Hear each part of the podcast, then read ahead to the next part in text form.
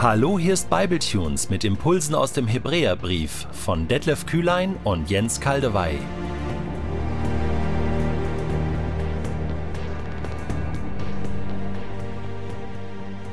Ich lese in der neuen Genfer Übersetzung Hebräer 3, die Verse 7 bis 13. Aus diesem Grund mahnt uns der Heilige Geist, wenn ihr heute die Stimme Gottes hört, dann verschließt euch seinem Reden nicht. Macht es nicht wie das Volk in der Wüste an jenem Tag, als es gegen ihn rebellierte und ihn herausforderte.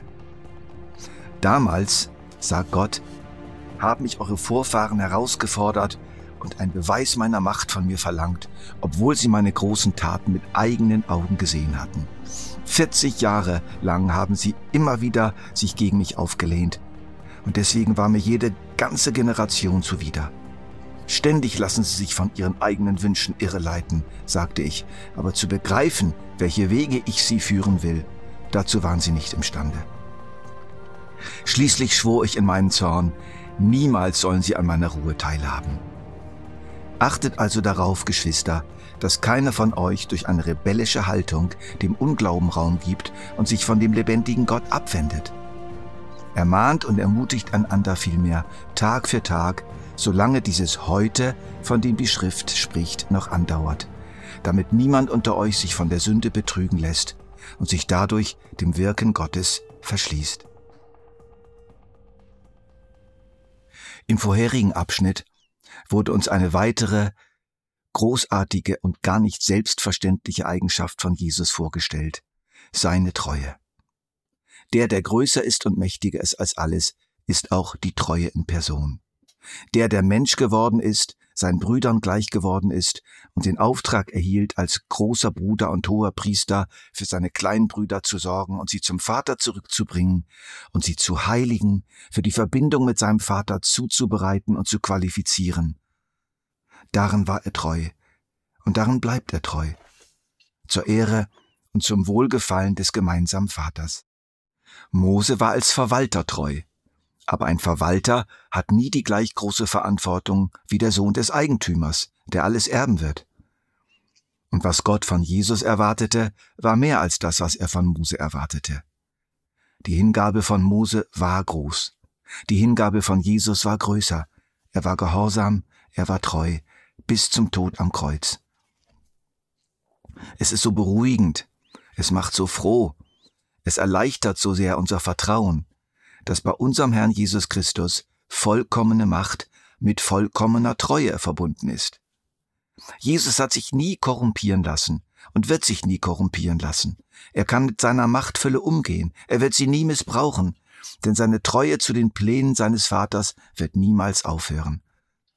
Treue bedeutet, dass Jesus seine Macht und seine Stellung konsequent verwenden wird zugunsten seines Vaters, damit dieser verherrlicht wird, und zugunsten der ihm anvertrauten Menschen, damit es ihm echt und nachhaltig gut geht. Treu ist man immer für andere. Aber jetzt gibt's ein Aber. Wir sollen und dürfen diese Treue von Jesus und die Treue unseres Vaters im Himmel, der ja dahinter steht, nicht missbrauchen. Wir sollen sie vielmehr mit unserer Treue beantworten. Wir sollen ebenfalls treu sein. Und so heißt es hier, aus diesem Grund mahnt uns der Heilige Geist. Wenn ihr heute die Stimme Gottes hört, dann verschließt euch seinem Reden nicht. Macht es nicht wie das Volk in der Wüste an jenem Tag, als es gegen ihn rebellierte und ihn herausforderte. Damals, sagt Gott, haben mich eure Vorfahren herausgefordert und ein Beweis meiner Macht von mir verlangt, obwohl sie meine großen Taten mit eigenen Augen gesehen hatten. Treue verdient Treue, und keine Rebellion.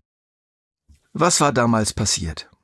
Gott hatte sich den Verheißungen an Abraham, Isaak und Jakob und ihre Nachkommen, sie zu einem großen Volk zu machen und ihnen ein Land zu schenken, in dem sie in Freiheit sollten leben können, als treu erwiesen.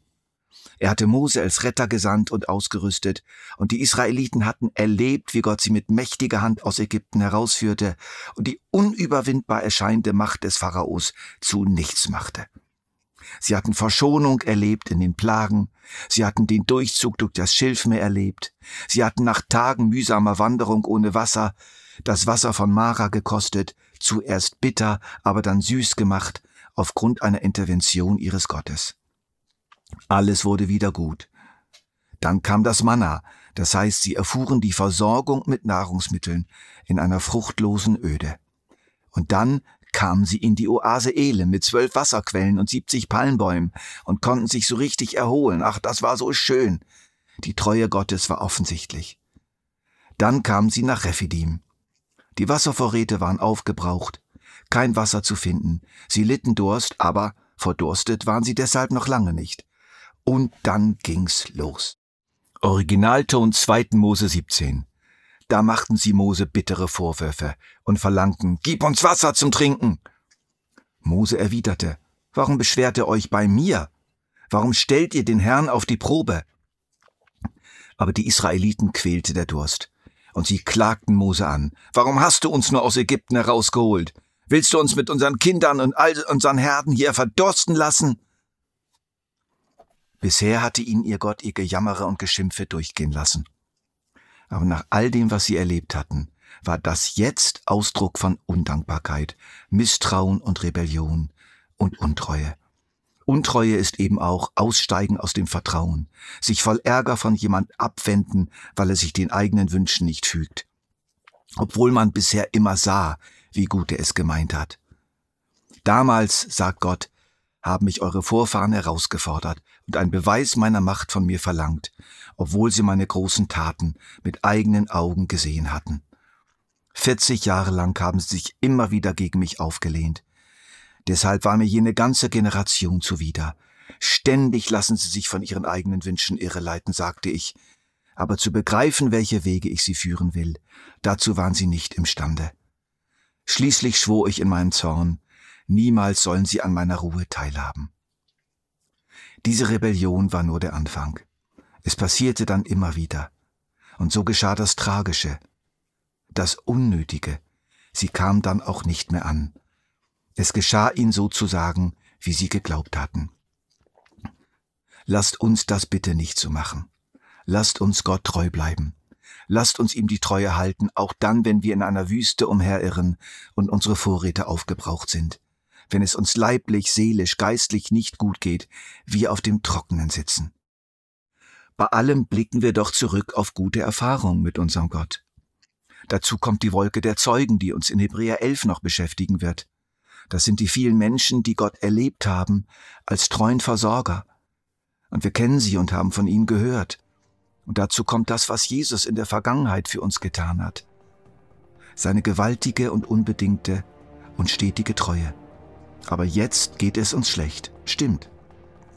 Jetzt ist kein Wasser da. Stimmt. Jetzt wird mein Durst nicht gelöscht. Mein Durst nach Liebe, nach Anerkennung, nach einem ausreichenden Gehalt, nach einem Partner, nach sinnvoller Arbeit und so weiter. Was tue ich jetzt? Unser Text sagt, verhärte dein Herz jetzt nicht gegen Gott. Bleib Gott treu, indem du ihm weiter traust, dass er seine Verheißungen an dir erfüllt, die ein erfülltes Leben schenkt, dich ankommen lässt, irgendwann in der Zukunft, auch wenn jetzt alles dagegen zu sprechen scheint. Gott nicht loslassen, Bitterkeit nicht zulassen, das Vertrauen nicht aufgeben in Situationen akuten Mangels, das ist die richtige Antwort auf die Treue unseres großen Bruders und Hohen Priesters.